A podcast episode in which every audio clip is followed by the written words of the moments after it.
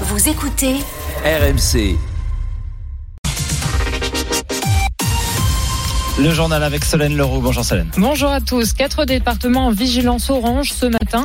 Des vents violents balayent le pays et ils ont fait pour l'heure sept blessés. Septième journée de mobilisation contre la réforme des retraites. Au lendemain d'un vote bloqué pour faire passer le texte plus rapidement au Sénat, le renseignement s'attend à un million de personnes dans les rues. En rugby aussi, le retour du tournoi destination ce samedi avec Angleterre-France dès 17h45. la matinale week-end. On commence avec ces vents violents hein, en France aujourd'hui. Et plus encore dans les Alpes-Maritimes, le Var et la Corse qui sont en vigilance orange, orange jusqu'à 18h. La tempête Larissa a fait 7 blessés. Hier, Martin Cadoret, 8500 foyers sont encore privés d'électricité.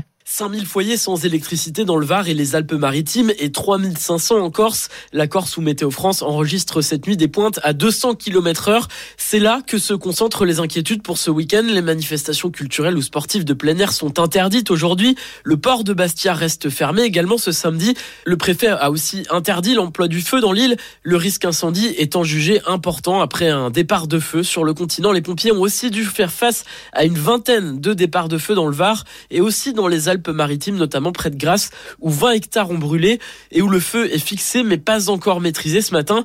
Olivier Euse est le chef du CODIS 06. On peut espérer qu'avec la levée du jour et les vents qui semblent à l'heure actuelle moins violents vont peut-être permettre à notre hélicoptère bombardier d'eau de décoller et d'appuyer les moyens au sol. Il le reconnaît, d'autres départs de feu ne sont pas à exclure, surtout vu la chaleur. Il fait déjà 17 degrés ce matin à Grasse. Nouvelle journée de mobilisation en France à l'appel des syndicats qui espèrent aujourd'hui rallier des personnes qui ne peuvent pas manifester en semaine.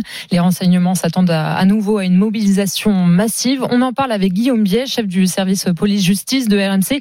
Guillaume, il y a un potentiel risque de débordement. Les cortèges seront à nouveau massifs dans de nombreuses villes. Au total, 800 000 à 1 million de personnes devraient défiler dans tout le pays d'après les services de renseignement qui prévoient 25 000 manifestants à Nantes et Toulouse, 20 000 à Rennes ou encore 15 000 à Lyon. À Paris, où le défilé partira de la place de la République vers la Nation, les policiers prévoient 70 à 100 000 participants, soit plus que mardi dernier. Encore une fois, les casseurs et autres activistes violents devraient être présents, plusieurs centaines, probablement en tête de cortège pour mieux le perturber, comme la dernière fois, où 13 agences bancaires ont été dégradées, 25 abribus ou encore une quinzaine de façades d'immeubles.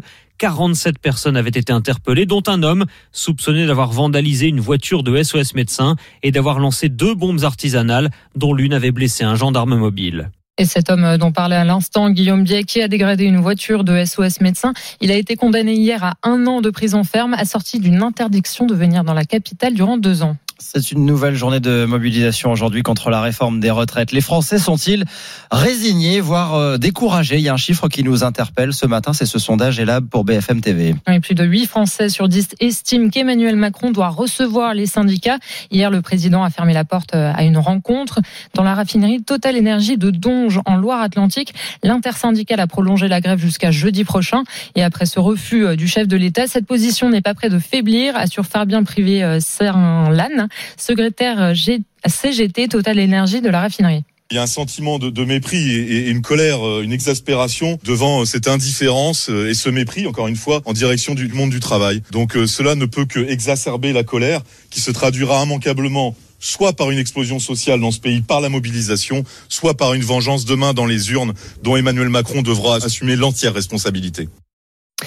Et l'invité politique ce matin, 7h40 sur RMC, c'est le sénateur Renaissance Xavier Iacovelli qui sera avec nous en direct après le déclenchement au Sénat du vote bloqué qui accélère et qui verrouille les débats. On en parlera avec lui à 7h40. Et dans les transports aujourd'hui, notez que la RATP prévoit un trafic normal sur le métro. Situation plus compliquée en revanche du côté de la SNCF qui prévoit une circulation fortement perturbée sur l'ensemble de ces lignes. Les grèves se poursuivent donc comme dans la grande distribution. À Paris, hier, une centaine de salariés d'un monoprix se sont rassemblés. Objectif dire non à la réforme et demander des hausses de salaire. Reportage d'Ameline Lavechin. Caissière dans ce monoprix depuis 5 ans, CETA a aussi beaucoup d'autres fonctions. Je fais des rayons, je fais la caisse livraison, je fais aussi des postes de mes collègues. CETA doit même parfois faire le ménage, des tâches supplémentaires qu'elle dit être contrainte d'effectuer faute de personnel.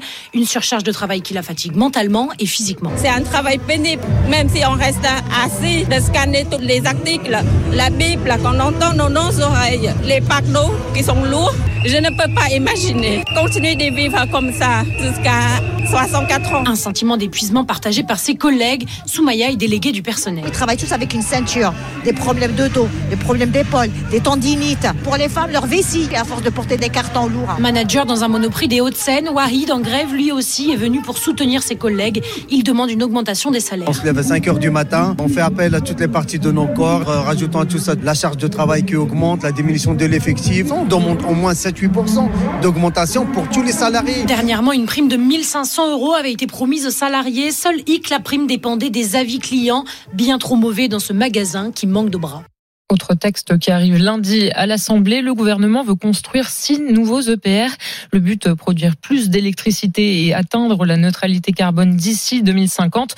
Pour les Verts, c'est une relance à marche forcée. Ils réclament une convention citoyenne sur le sujet. Écoutez Julie Laernous, chef de file écologiste du projet de loi d'accélération du nucléaire. Sur le nucléaire, il y a toujours eu un passage en force. Il n'y a jamais eu de débat démocratique, alors qu'on est le pays le plus nucléarisé du monde, à l'instar de la Convention citoyenne pour le climat, il est nécessaire aujourd'hui d'avoir un débat éclairé de pour ou contre le nucléaire et il faut avoir tous les arguments sur la table pour que les citoyens puissent choisir et prendre en main leur destin énergétique parce qu'on sait que quand on construit une centrale, on engage l'avenir pour des décennies, voire des centaines d'années puisque on ne sait pas encore vraiment bien démanteler une centrale et puis on a aussi la problématique des déchets qui nous restent sur les bras.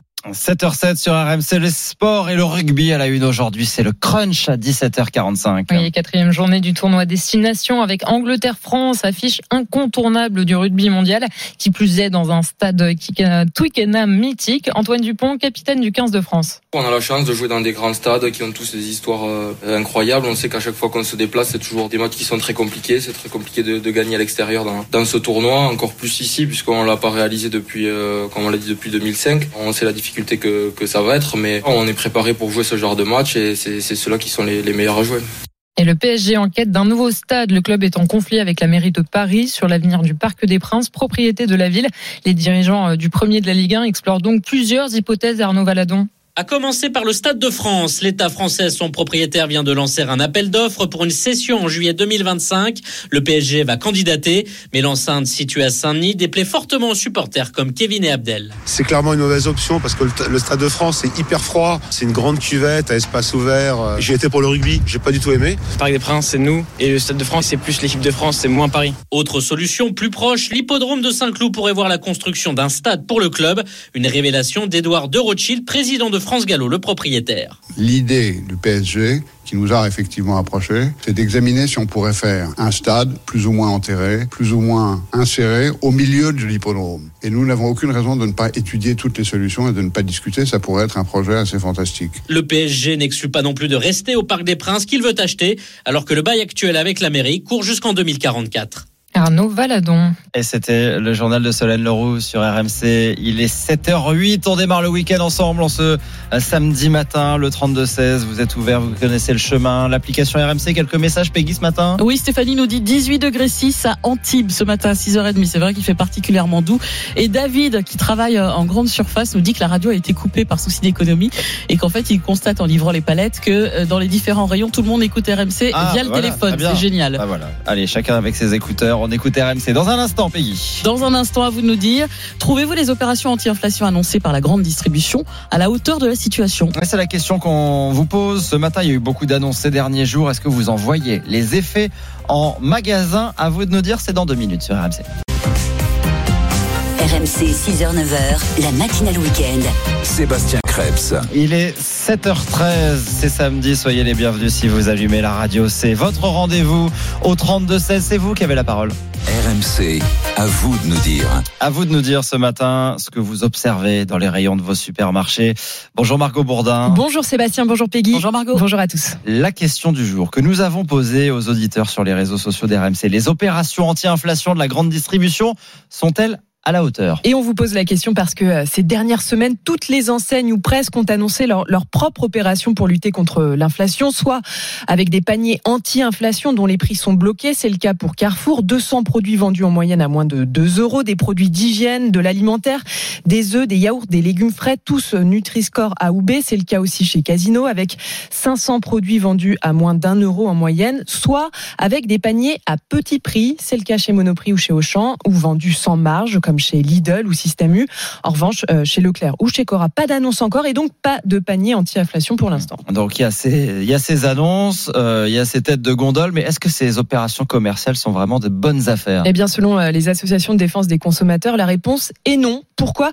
Eh bien, déjà parce que les enseignes mettent des produits qu'elles choisissent et surtout parce qu'on ne retrouve que des marques distributeurs. Or, ces MDD, ça représente seulement 20 à 30% des produits que les Français achètent. L'UFC Que Choisir a passé au crible deux paniers, celui de Système U qui n'est pas satisfaisant d'un point de vue nutritionnel selon l'association. Dans ce panier, on retrouve beaucoup de produits avec des mauvais Nutri-Score, des notes C, D, voire E, et pas beaucoup de produits frais. Autre panier analysé, celui d'Intermarché qui ne convainc pas non plus l'association car l'enseigne s'est juste engagée à limiter la hausse des prix de ses produits. Mmh. Donc ça veut dire que l'inflation reste forte et que le, le pouvoir d'achat de nombreux Français euh, va continuer à, à, être en berne. Oui, si on regarde les prix de l'alimentaire en février, la hausse est en moyenne de plus 14,5%. Et mauvaise nouvelle pour votre portefeuille, ça ne va pas s'arranger. Le ministre de l'économie prédit une inflation de 12% dans l'alimentaire ces quatre prochains mois. En gros, ça ne s'arrangera pas d'ici l'été. Conséquence, 7 Français sur 10 renoncent déjà à certaines de leurs courses. Résultat d'une étude CTLM et Harris Interactive, 30% d'entre eux disent même qu'ils ont renoncé à des produits qu'ils jugent essentiels. Alors à vous de nous dire, à vous de nous dire, est-ce que vous arrivez encore à, à faire vos courses et surtout, est-ce que vous trouvez que ces opérations anti-inflation de la grande distribution sont efficaces? Eh bien, ce matin, vous répondez non à notre consultation sur RM, sur sur, Twitter, sur notre compte Twitter à 67%. Comme Mehdi, ça devient de plus en plus difficile de faire les courses. Sacha, lui, euh, n'achètera pas les produits du panier anti-inflation d'une ancienne car la, les Nutri-Score sont trop mauvais. Claire, elle préfère acheter en gros ou aller directement chez les producteurs. Merci euh, Margot. À vous de nous dire au 32 16. Magali, bonjour. Bonjour Magali. Bonjour l'équipe. Bienvenue sur RMC. Euh, Magali, vous nous appelez de Royan, c'est ça? C'est ça, tout bon. à fait. Vous êtes levé tôt pour un samedi matin. Vous avez, vous allez travailler peut-être? Bah, je suis déjà au travail depuis déjà 4 au travail. heures ce matin. Ah oui, depuis 4 heures ce matin. Eh oui. Ah ben voilà, comme nous, pareil. Qu'est-ce que vous faites? Agent d'entretien dans une jardinerie. Agent d'entretien dans une jardinerie. Vous écoutez RMC avec les écouteurs pendant que vous travaillez? Voilà. Ah, ben vous c'est formidable. Compris. Je suis toute seule avec mes écouteurs. Je suis très bien. Eh ben vous, vous faites bien, vous faites bien et on est ravis de vous accompagner au travail, Magali. Euh, Qu'est-ce que vous pensez de tout ça? Est-ce que vous trouvez que ces opérations euh, sont efficaces, sont à la hauteur du, non, sujet? c'est du pipeau. C'est juste pour faire parler d'eux. C'est de la com? Ah bah oui, mais faut faut pas croire. C'est aller, euh, on bloque les prix à 2 euros, mais avant peut-être que le prix était beaucoup moins cher aussi. Mm. Comme je disais euh, tout à l'heure à votre collègue, en fin de mois, je regarde un peu plus les prix. Ouais. Euh, les œufs, les moins chers, les 10, il y a quelques mois, ils étaient à 99 centimes. Alors euh, là, ils ont ils n'ont pas dépassé les 2 euros, mais ils sont passés à 1,98 Ouais, donc ça a presque doublé. Ouais. Et alors vous Et après, Allez-y. quand on regarde vraiment les produits qu'ils proposent, je suis désolée, c'est que des produits transformés, il n'y a rien de frais, il n'y a rien de brut en fait. Donc vous, Ah vous oui, achetez les produits bruts. Oui, moi, euh, comme moi je cuisine beaucoup, et au moins comme ça je sais ce que je mange, eh ben non, je suis désolée. Ce que Moi, vous voulez vois, dire, c'est que, euh, enfin, on nous a quand même communiqué sur le fait que ce seraient les produits entre guillemets de première nécessité. Donc, on se dit a priori, ça va être les produits de base, donc les produits de base plutôt pour cuisiner. Vous parlez des œufs, ça peut en faire Bah, partie. Mais là, c'est, on, nous met des produits finalement, des, des produits transformés, des plats préparés? Ben, il y en a. Ah oui. Ça va être. euh, Après, euh, je dis pas que tout, hein. Ouais. Vous allez trouver, mais ça va être, par exemple, les légumes, ça va être des conserves de légumes. Vous n'allez pas avoir d'offres, par exemple, sur les légumes frais. Ouais, d'accord. Donc vous, ce que vous Des recommandez, c'est d'acheter les produits bruts et de cuisiner. C'est comme ça que vous faites des économies. Ah, mais largement. Que vous vous en sortez Moi, un peu je plus. vois, euh, on a un petit primeur. Là, ils ont mis, enfin, il fait pas que primeur. Il y a aussi une boucherie dedans. Il y a plein de choses. Je vois, ils ont mis en place, par exemple, euh, la cagette de légumes de saison à 10 euros. Ben, je suis désolée pour 10 euros de légumes. Moi, je nourris tout. On est Ouais. quatre. Ça vous fait la semaine? Voilà. Mm. Ils font par exemple la viande, ils font un panier pareil, et c'est 20 euros normalement pour deux adultes. Nous, on mange à quatre dessus, dont une, ado- un- une adolescente. Donc ce que vous dites à, à tous ceux qui nous écoutent, c'est euh, sortez aussi euh, de la grande distribution et, et regardez aussi euh, ce que vous pouvez acheter peut-être chez des commerçants plus indépendants qui peuvent eux aussi finalement avoir de, de, de- de bons prix. Ah ben tout à fait. Puis après, euh, après faut se donner les moyens. Après, faut faut chercher. Il y a aussi les applications anti-gaspi. Après, les gens, ils, ils sont dans. Nous, on mange ça, on mange ça, on mange ça.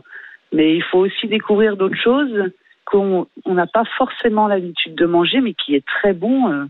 Mais une fois cuisiné. Et puis les producteurs, et puis les, aller euh, chez les producteurs quand on a la possibilité euh, d'y aller, qu'on n'est pas trop loin, c'est que c'est moins évident euh, en ville, mais euh, mais ça peut aussi être une solution. Merci beaucoup Magali pour euh, votre appel, les paniers anti-inflation, ces opérations commerciales qui se multiplient partout. Il y a cet engagement de la grande distribution. Voilà. Est-ce qu'il est réel? Voilà. Apparemment, il y a quand même des biais et euh, voilà quelques euh, quelques défauts dans le choix des, des, des produits qui sont pointés à la fois par l'UFC que choisir et par vous ce matin au, au 32 16 hein, tout ça se, se rejoint assez clairement. Merci à vous. On continue le débat évidemment à l'application RMC tous vos messages euh, direct studio. Il est 7h20 À suivre dans la matinale week-end. Dans un instant, l'accès au crédit immobilier, parfois plus difficile pour les femmes. Oui, ça fait partie des, des inégalités qui continuent entre femmes euh, et hommes et on avait envie de s'arrêter là-dessus ce matin, quelques jours après la journée du, du 8 mars. Les femmes pénalisées par leur salaire, pénalisées par les assurances, alors que vous allez voir, elles gèrent plutôt mieux leur argent. Le coup de main IMO avec Marie Cœur de Roy à suivre dans une minute sur RMC. RMC, la matinale week-end. Il est 7h21 sur RMC, soyez tous les bienvenus. C'est l'heure de l'immobilier. Le coup de main immobilier. C'est votre rendez-vous immobilier sur RMC, les astuces, les bons plans de Marie Cœur de Roy. Et on va parler des femmes ce matin parce que c'était la journée internationale des droits des femmes cette semaine. Euh, bonjour Marie. Bonjour Sébastien, bonjour Peggy, bonjour, à tous. Vous avez décidé de nous parler de l'accès au crédit euh, pour les femmes parce que malheureusement là aussi il reste des inégalités. Oui, on pourrait croire que les choses s'améliorent en voyant par exemple que chez le courtier CAFPI, la part des femmes qui empruntent seules, elle est plus très loin de celle des hommes. Sauf qu'il reste des problèmes majeurs et le premier d'entre eux, on le connaît, c'est évidemment les différences de salaire. Écoutez Caroline Arnoux, membre du comité exécutif justement du courtier CAFPI. Les revenus euh, euh, moyens des hommes qui empruntent seuls sont autour de, de 40 000 euros. Euh, pour les femmes, c'est plutôt 36 000 euros. Euh, donc on voit vraiment qu'il y a quand même euh, un écart de salaire. Et on sait aussi, hein, une grande majorité de, de ces femmes élèvent seules leurs enfants aussi. Donc elles ont des charges parfois plus importantes que les emprunteurs euh, hommes. Euh, donc euh, ce sont des difficultés supplémentaires pour les femmes. Et oui, là aussi, hein, une différence qui pèse dans l'accès au crédit et qui n'est pas neutre. Chez CAFPI, 30% des femmes qui empruntent seules ont un ou plusieurs enfants à charge, contre seulement 16% pour les hommes. Quant au salaire, j'insiste, hein, mais cette différence d'environ 3-4 000 euros sur l'année, bah, elle peut avoir des effets considérables sur notre capacité d'emprunt global. 15 à 20 000 euros de différence en ce moment pour un crédit sur 20 ans, Mmh. par exemple. Et pourtant, et pourtant Marie, vous nous dites qu'au dernier pointage finalement les femmes empruntent quasiment autant que les hommes. Oui, aussi dingue que ça puisse paraître, hommes et femmes empruntent en moyenne environ 185 000 euros. Alors certes, on emprunte, nous les femmes, un peu plus tardivement, 39 ans contre 37 pour vous les hommes. Il n'empêche, on a quand même quelque chose en plus, c'est l'apport personnel. Figurez-vous que les femmes ont en moyenne 19% d'apport contre 16 pour les hommes.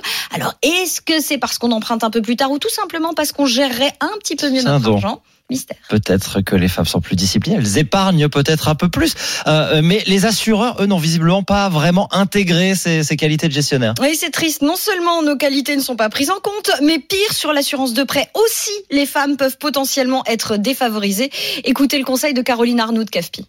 Il faut bien comparer les assurances emprunteurs. Il y a encore quelques années, une assurance emprunteur pouvait coûter plus cher à une femme qu'à un homme, ce qui est complètement contre-intuitif euh, parce que les femmes ont une espérance de vie supérieure et des profils euh, moins à risque d'activer ces, garanties d'essai invalidité.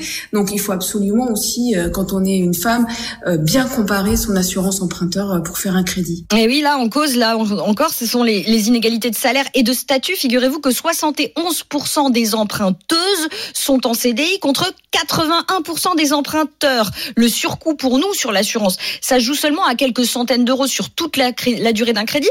Mais quand même, c'est d'autant plus rageant qu'avant, les assureurs pouvaient prendre en compte justement notre espérance de vie plus élevée pour nous favoriser. Pratique que la Cour de justice européenne a fini par interdire il y a dix ans au nom justement de l'égalité des sexes. Merci beaucoup euh, Marie Cœur de Roi, le coup de main euh, IMO. Donc voilà, les femmes pénalisées sur le plan des, des emprunts euh, immobiliers. La chronique est à retrouver euh, en intégralité en podcast sur l'application RMC 7h24. RMC, la matinale week-end. C'est tous les jours de manche. Allez, c'est parti pour votre dose quotidienne d'humour avec Arnaud Demanche, le meilleur comme chaque week-end. Arnaud qui est revenu cette semaine sur le bras d'honneur d'Éric Dupont-Moretti à l'Assemblée en imaginant que le ministre avait besoin peut-être de l'intervention de Pascal le grand frère.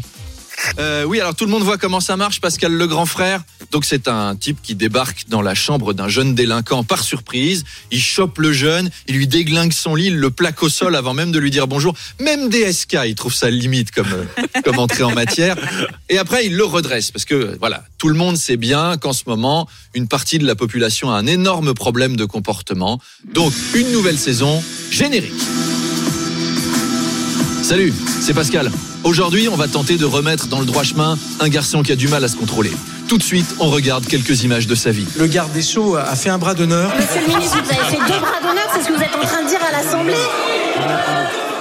Éric Dupont-Moretti, bonjour. Aujourd'hui, Éric, la première ministre m'a envoyé pour qu'on comprenne pourquoi t'es en colère comme ça. Monsieur le grand frère, mêlez-vous de vos miches et je fais des doigts si je veux. Bon, Eric, tu me parles pas comme ça. Je suis pas un de tes copains députés, moi. T'es pas à l'Assemblée nationale ici. T'es à mon stage d'acrobranche. Oui, alors parce que Pascal, il a une solution universelle à tous les problèmes de l'existence. C'est l'acrobranche. D'accord. T'es violent avec tes parents, acrobranche. T'es perdu dans la vie, acrobranche. Tu veux faire de l'acrobranche, acrobranche. Et si tu te calmes pas, Eric, demain on ira faire de la boxe. Euh, va te faire foutre, vieux sac à vin, t'es pas mon père. Bon, t'as gagné. On va casser des assiettes avec une masse de chantier en criant le nom des gens qui t'ont fait du mal dans la vie. Et à la fin, Éric Dumont- Dupont-Moretti, ça deviendra un mec tout gentil, limite Hare Krishna, avec une toge orange. Il a le physique en plus. Il, il offrira des bougies parfumées à Yael Braun-Pivet. Il fera brûler de la sauge dans l'hémicycle. Je ne suis qu'amour. Chassons ensemble le négatif. Et ceux qui refusent, je leur mets mon bâtonnet de sauge en suppositoire. Non, chasser le naturel et rien au galop. Je les trouve de plus en plus grossiers à l'Assemblée nationale. hein. Arnaud Demange qu'on retrouvera en direct lundi matin dans Apolline matin 7h20 8h20 c'est tous les jours de manche dans un instant euh, la météo on va refaire le point sur les, les vents dans le sud-est hein, plus de 200 km heure cette nuit euh, en, en Corse. Et puis le journal de 7h30 à tout de suite. Très bon réveil à tous avec RMC en ce samedi matin. Il est 7h30 un nouveau journal avec Stéphanie Rock bonjour Stéphanie Bonjour Sébastien, bonjour à tous. Septième journée de mobilisation contre la réforme des retraites. Vigilance dans le sud, les Alpes-Maritimes, le Var et la Corse en proie à de fortes rafales de vent. Et puis Didier Deschamps s'exprime enfin sur la situation de chaos à la Fédération française de foot et revient sur le malaise Karim Benzema. de nouvelles manifestations aujourd'hui contre la réforme des retraites Une septième journée de mobilisation et les Français soutiennent toujours majoritairement les appels à manifester. 63% selon un sondage Elab pour BFM TV. À Valenciennes, dans le Nord, ils étaient 7000 dans les rues mardi dernier. Un record. Amandine Réau est allée vérifier s'ils étaient toujours motivés. Se mobiliser un samedi, c'est plus pratique pour Chloé, étudiante en art plastique à l'université de Valenciennes. Je peux me lever beaucoup plus tôt que d'habitude, je serai moins fatiguée. Je travaille à McDo en 24 heures par semaine. C'est sa camarade Sarah qui l'a convaincue. faut aussi être arrivé égoïste. Elle se bat pour ceux qui sont proches de la retraite et ceux qui meurent avant de pouvoir en profiter. On se dit 64 ans 2023, euh, nous on n'est pas à la retraite avant euh, 130. si on prend une petite canne, on part à 150. Bien qu'il soit contre la réforme, Cédric Cuisinier, lui, n'ira pas manifester. J'ai pas les moyens de me permettre de mobiliser. Bah non, les temps ils sont trop durs. Avec l'inflation qu'il y a ou quoi que ce soit, euh, c'est impossible de faire grève. On peut pas manquer une journée de de salaire quoi. Comme lui, beaucoup d'habitants croisés à Valenciennes sont résignés. Cette propriétaire d'une boutique de vêtements voit bien que le pouvoir d'achat de sa clientèle baisse, surtout dans cette ville où le chômage est presque deux fois plus élevé que la moyenne nationale. Mais elle souhaite que le mouvement s'arrête. Les jours de manifestation, on ne voit personne. Donc ça a un impact sur le, le chiffre d'affaires, ça c'est sûr. Je commence à en avoir un petit peu marre. Les syndicats, eux, espèrent bien avec cette manifestation familiale montrer que le combat n'est pas terminé. Selon les autorités, il devrait être près d'un million partout en France, dans les rues cet après-midi. Dans la capitale, le cortège partira à 14h de la place de la République, direction Nation. Dans les transports en commun franciliens, le trafic restera perturbé sur les lignes RER. En revanche, retour à la normale pour les métros, les bus et les tramways. La vigilance orange au vent violent est maintenue ce matin dans le sud de la France. Plusieurs milliers de foyers sont toujours privés d'électricité en région PACA, mais aussi en Languedoc-Roussillon. Le vent a encore soufflé très fort cette nuit, des rafales allant jusqu'à 200 km heure. Plusieurs départs de feu étaient signalés en début de soirée, comme à Grasse, dans les Alpes-Maritimes, où 145 pompiers ont dû intervenir. Des conditions difficiles, comme nous l'explique le commandant Olivier Heuz du CODIS sur place. On peut espérer qu'avec la levée du jour et les vents qui semblent à l'heure actuelle moins violents vont peut-être permettre à notre hélicoptère bombardier d'eau de décoller et d'appuyer les moyens au sol. Et les Alpes-Maritimes restent en vigilance orange, euh, le vent fort va encore souffler. Bien entendu, euh, nous sommes euh, nous sommes à la merci de, nouveaux départs de feu, mais bon, nous, sommes prêts à adopter notre, nos principes de lutte, c'est-à-dire une attaque massive, massive et rapide. Il faut taper vite et fort les conditions météorologiques qui ont aussi des conséquences sur la tenue euh, des compétitions sportives. Les manifestations euh, sont interdites. Euh, la sixième étape du Paris-Nice, notamment annulée hier. La course cycliste repartira ce matin au départ de Nice avec une arrivée au col de la Couillole. Il est 7h34 sur RMC. On en vient à cette photo qui avait fait le tour des réseaux sociaux. Deux hommes condamnés pour apologie du terrorisme. Ils avaient posé avec un maillot de foot du club de Toulouse et un flocage dans le dos le nom de Mohamed Merah, le terroriste qui avait abattu trois enfants et un enseignant dans une école juive en 2012. Les enquêteurs ont remonté la piste à partir de ce cliché. Deux hommes ont été condamnés à de la prison avec sursis, Guillaume Bier. L'affaire avait provoqué l'indignation du TFC, du CRIF et des familles des victimes de Mohamed Merah.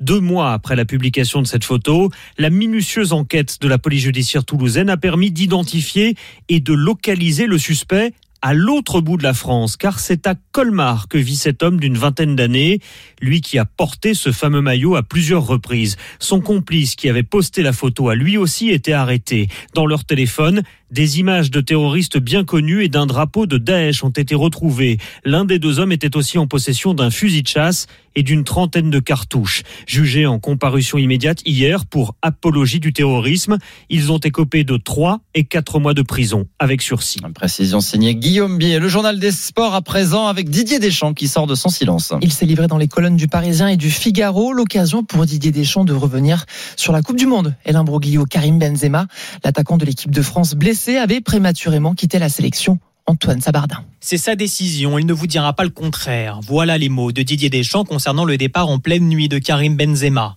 Le sélectionneur des Bleus est même surpris de ne plus voir son attaquant au réveil.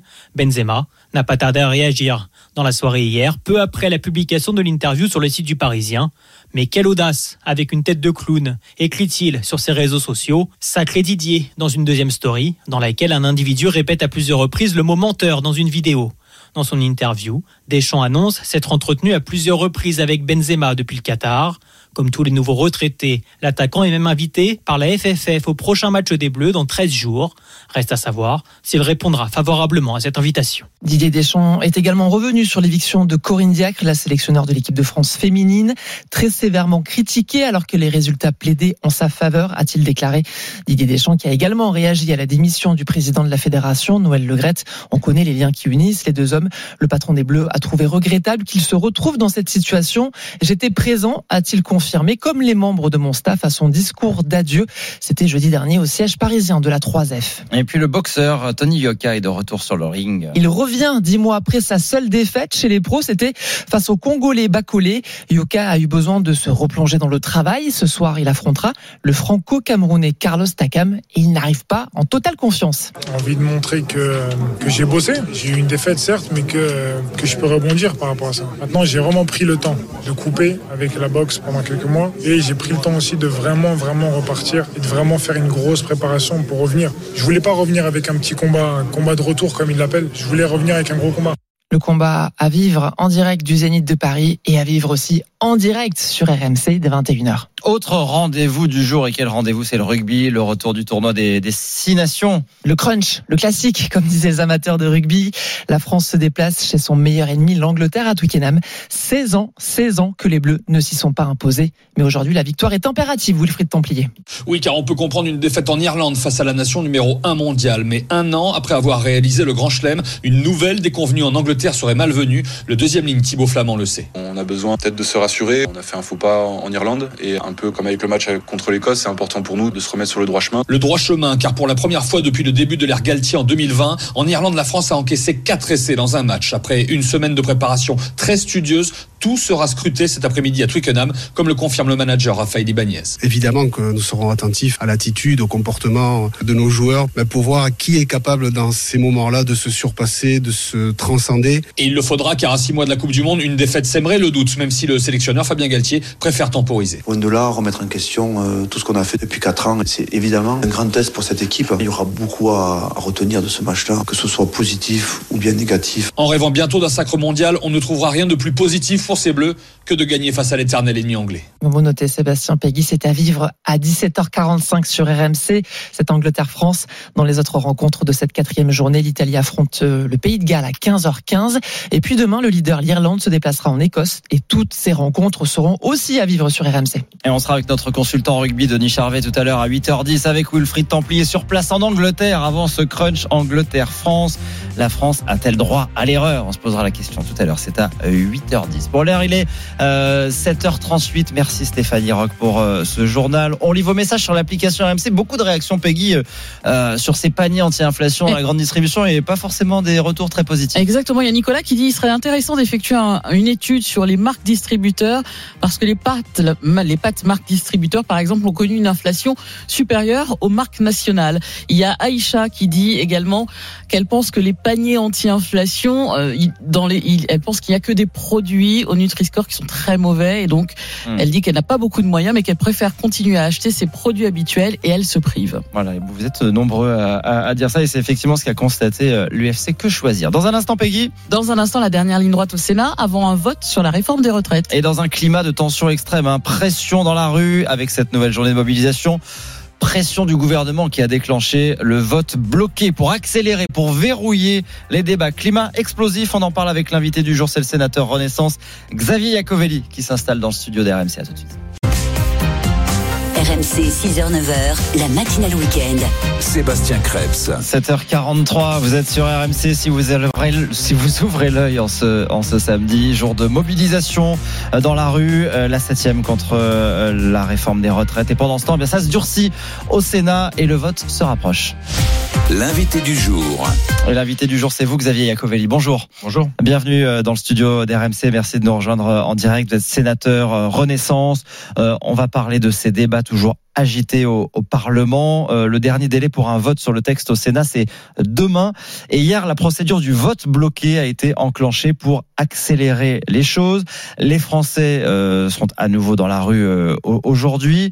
Euh, Il y a toujours cette majorité de Français qui disent euh, leur hostilité à, à la réforme. Et le président de la République eh bien, semble euh, regarder ailleurs. Il ne recevra pas les, syndicats et il laisse clairement entendre que tous les outils peuvent être utilisés, y compris le, le 49.3 si nécessaire. Est-ce que les ingrédients d'un cocktail social explosif ne sont pas en train d'être réunis? Alors déjà, je peux pas laisser dire que le président regarde ailleurs. Euh, je pense, il est très attentif à ce qui se passe au Parlement, euh, comme il a été très attentif euh, pendant les négociations et les concertations euh, au ministère du Travail autour d'Olivier Dussopt pendant les trois mois euh, jusqu'en décembre pour l'élaboration du texte.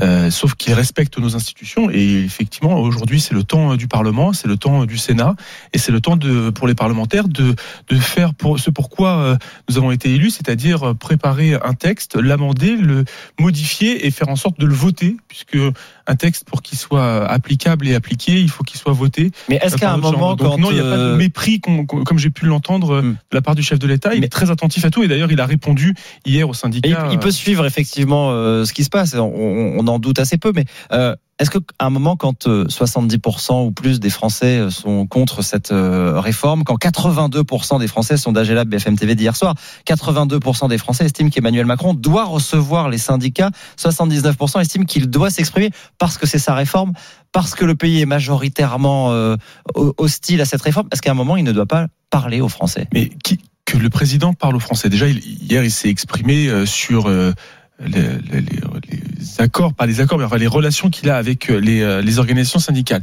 Mais vous seriez les premiers à dénoncer que l'exécutif, que le président de la République, qui je vous rappelle n'a pas le droit de mettre les pieds au Parlement, puisse intervenir dans le débat parlementaire, alors même que nous menons aujourd'hui au au débat, au Sénat les débats pardon euh, sur la réforme des retraites. Donc on voit bien que il y a une séparation des pouvoirs. Le président n'intervient pas dans euh, dans ce qui se passe euh, au Sénat et c'est tout à fait normal. Il interviendra certainement après, une fois que la commission mixte paritaire de mercredi aura fait son œuvre et que nous aurons un texte législatif qui sera proposé aux, deux chambres de ratifier. Mmh. C'est enfin, je veux dire, il faut aussi respecter de temps en temps nos institutions. Le président de la République n'a pas à intervenir dans les débats parlementaires il n'a pas intervenu dans les débats parlementaires, mais il pourrait parler aux, aux syndicats. Il pourrait leur dire en face je maintiens ma réforme et voilà pourquoi. Mais, mais je crois qu'il l'a fait hier dans un courrier qu'il leur a adressé en réponse au courrier que, qui avait été envoyé par l'intersyndical. Il a répondu effectivement la nécessité à la fois de pérenniser notre système de retraite par répartition, d'avoir cet équilibre financier qui était important, des avancées qui ont eu lieu euh, grâce aux négociations et grâce aux organisations syndicales sur la question de la pénibilité, sur la question de l'emploi des seniors, sur la question euh, des femmes. Le texte qui avait été initialement prévu, euh, qui était sorti en septembre, n'est pas le même qui a été présenté au, au Parlement. On voit bien qu'il y a eu une évolution grâce aux discussions et aux concertations qu'organisait euh, Olivier Dussopt avec les organisations syndicales. Il y a eu cette réponse donc euh, par écrit euh, d'Emmanuel Macron hier. Écoutez, tiens ce qu'on a pensé. Cyril Chabagnier, c'est le leader de la CFTC. C'est une réponse euh, hors sol. J'ai pris ça comme ça, comme une forme de, de mépris où c'est euh, circulé, il n'y a rien à voir. Au bout du bout, quand on voit ce qui se passe au Parlement, cette réforme n'a plus aucune légitimité. Et je crois qu'il faut avoir conscience euh, des risques d'embrasement que ça peut avoir. Notre lutte et notre combat ne va pas s'arrêter euh, la semaine prochaine, même si ce texte est voté. On continuera pour le faire, pour le faire tomber. Ce refus de dialogue incite des gens à se radicaliser. Et le gouvernement en portera les responsabilités, la responsabilité de cette radicalisation. Xavier Iacovelli, je m'arrête sur le tout dernier point euh, qui est évoqué. On entend de plus en plus les leaders syndicaux dire que faut-il faire pour être écouté, sous-entendu, euh, jusqu'où faut-il aller? Est-ce qu'il faut craindre justement cette radicalisation que finalement la base puisse même échapper aux leaders des syndicats? Mais je pense sincèrement euh, qu'il faut revenir aussi un peu de, de, réalité. Aujourd'hui, les syndicats, les organisations syndicales ont été écoutées. Elles sont écoutées elle continue d'être écoutée par l'intermédiaire des parlementaires. Et c'est d'ailleurs pour ça qu'on fait notre travail, nous, ensuite, euh, en tant que représentants de la nation, de voter et de modifier euh, ce texte. C'est ce que nous avons fait depuis vendredi. Mais pas entendu sur les 64 ans. de toute façon, c'est un, point de blocage. C'est un point de blocage. OK, mais enfin, il n'y a pas que les 64 ans. Je vous rappelle que dans la réforme prévue et grâce justement aux négociations, il y a 40% des Français qui n'auront pas besoin d'aller jusqu'à l'âge légal de la retraite, c'est-à-dire 64 ans, parce que justement, nous avons mis en place euh, des mesures de pénibilité, de carrière longue, les mesures euh, pour soutenir les carrières hachées, pour les femmes, pour les aidants. Tout ça, ce sont des éléments nouveaux qui nous permettent d'aider les Français. 6 milliards de mesures sociales, c'est plus que la réforme Touraine et la réforme Wörth cumulées. Donc, vous voyez, on a une, une réforme qui est nécessaire pour pérenniser notre système de retraite par répartition, parce que sinon, effectivement, c'est la mort de ce système. 13,5 milliards de déficit pour euh, d'ici 2030, avec un cumulé de 150 milliards, c'est pas une pacotille. C'est deux fois le budget de la justice. Alors le texte est en discussion au Sénat dans un contexte, je le disais tout à l'heure, extrêmement euh, euh, tendu. Le gouvernement a déclenché ce qu'on appelle la procédure du, vote bloqué. Donc il n'y aura plus qu'un seul vote final demain, probablement demain. En tout cas, ça c'est l'article 44.3 de la Constitution. Il y avait déjà eu le 47.1 qui limite le temps de débat puisque c'est un texte budgétaire. Il faudra peut-être le 49.3 à la fin s'il n'y a pas de majorité pour voter en fait, on a le sentiment que tous les outils finalement sont bons pour essayer de faire passer cette réforme. Est-ce que ce n'est pas le signe que s'il faut utiliser ces outils, c'est bien que c'est compliqué de la faire passer? Alors déjà, je rappelle que c'est des outils constitutionnels que aucun gouvernement de gauche, de droite ou du centre n'a jamais remis en question et a d'ailleurs usé et abusé parfois un certain nombre de fois. Donc ces outils euh, sont euh, constitutionnels, ça date de 58 euh, et, le 44.3, celui qui est utilisé aujourd'hui euh, euh, au, Sénat, a, utilisé, a, été utilisé lors de la dernière réforme des, des retraites, c'est la réforme Touraine, euh, en deuxième lecture à l'Assemblée nationale, justement pour faire passer, mais pas pour supprimer le débat on ne supprime pas, on ne supprime pas le débat. Sinon, moi, je serais déjà en, en week-end. On n'est pas, euh, euh, on, on a encore ce débat jusqu'à dimanche soir. Ça permet juste de bloquer les amendements et les sous-amendements d'obstruction, c'est-à-dire tous ceux qu'on a eu depuis euh, le depuis euh, neuf jours euh, sur les différents sous-amendements qui étaient euh, parfois que vraiment les sénateurs ne peuvent, farfelus. ne peuvent plus modifier le texte puisque les amendements ne sont plus votés. Sauf que je vous rappelle quand même que le 44.3, l'engagement du président euh, de, du, du Sénat et euh, de- du gouvernement, ça a été à partir du moment où on a déclenché euh, le 44.3, nous prenons tous les amendements et toutes les modifications qui ont eu lieu depuis vendredi. C'est-à-dire que c'était à partir de l'article 9, effectivement, nous avons déclenché le 44.3 pour éviter les amendements euh, euh, d'obstruction et les sous-amendements d'obstruction qui empêchaient d'arriver sur le fond et d'avoir un vrai débat sur les amendements de fond qui permettent euh, d'améliorer ce texte. Mais est-ce que ce texte, il n'aurait pas mérité tout simplement de prendre un peu plus de temps pour, euh, y compris, euh, entendre et laisser finalement, il y avait cette obstruction, mais au moins le débat aurait été au bout. Mais en fait, ceux aujourd'hui qui font de l'obstruction, qui ont tenté l'obstruction, ne voulaient pas aller jusqu'au bout. Et ils l'assument, ils l'assument dans, euh, dans l'hémicycle, ils assument de faire tout pour ralentir et ne pas aller jusqu'au vote. Mais à quoi sert un parlementaire si ce n'est de voter euh, les textes législatifs? Donc, moi, je veux, bien, on aurait pu rajouter deux, trois semaines, on aurait eu deux, trois semaines d'amendements, de sous-amendements et de ralentissement des débats, nous empêchant d'aller jusqu'au bout du texte. Ils l'assumaient. Donc, au bout d'un moment, soit on vote un texte, soit on ne sert à rien. Bon, on sait qu'il y aura très probablement une majorité au Sénat et à l'Assemblée. Vous êtes sénateur, mais est-ce que il y a une majorité, y compris euh, chez Renaissance, on entend euh, des voix un peu discordantes. Est-ce qu'il y a une majorité pour voter ce texte? On, on- au Sénat, effectivement, nous aurons une majorité. Ensuite, on aura en, en commission mixte paritaire, euh, qui, est, euh, qui est ce- cette chambre qui négocie entre l'Assemblée euh, et le Sénat pour avoir un texte qui puisse satisfaire les deux chambres.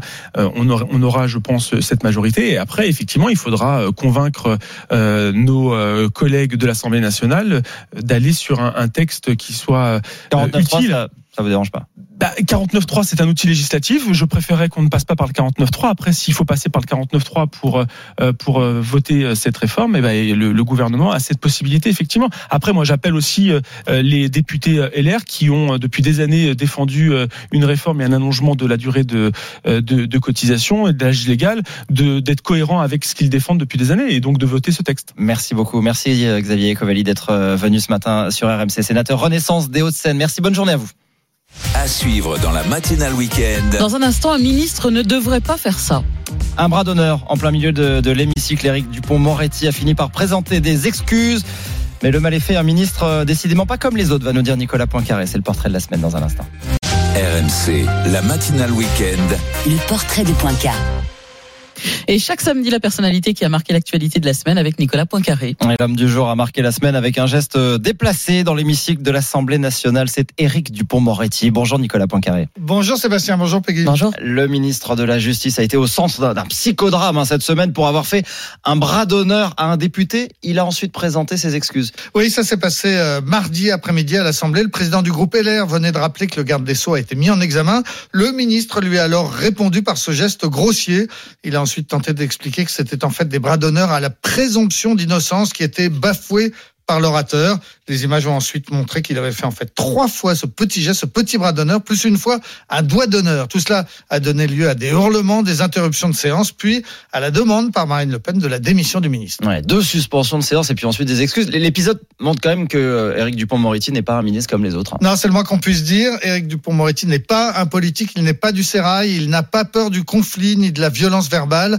Avant d'être ministre, il avait juré qu'il ne le serait jamais, expliquant longuement qu'il n'en avait pas les compétences. Avant d'être ministre, il était surtout l'avocat pénaliste le plus célèbre de France, connu pour avoir obtenu 145 acquittements pour ses clients. Sa nomination en juillet 2020 avait été une énorme surprise. Elle avait rendu furieux les syndicats de magistrats qui avaient parlé d'une déclaration de guerre. Et de fait, le ministre de la Justice est en guerre, en guerre contre un certain nombre de magistrats. Il n'a jamais caché détester le corporatisme des juges. Il a dénoncé cette institution de faux cul, ce petit monde de l'entre-soi. Mais c'est surtout son conflit avec le parquet national financier qui a retenu l'attention. Juste avant d'être nommé place Vendôme, il avait porté plainte contre des juges qu'il avait placés sur écoute. À peine nommé garde des Sceaux, il a ordonné une enquête contre ces mêmes juges. Il a donc été accusé d'avoir utilisé ses fonctions de ministre pour régler des comptes personnels. Mis en examen, il est renvoyé devant la Cour de justice de la République. Il conteste les accusations et fait valoir qu'il était obligé de demander cette enquête contre les juges. En tout cas un garde des Sceaux mis en examen et en attente d'un procès. Ce n'était jamais arrivé sous la Ve République. Un ministre qui fait des bras d'honneur dans l'hémicycle, non plus. Nicolas Poincaré, le portrait de la semaine à retrouver euh, sur l'appli RMC en podcast. Merci euh, Nicolas, 7h56, la météo, le journal dans un instant. RMC, la matinale week-end.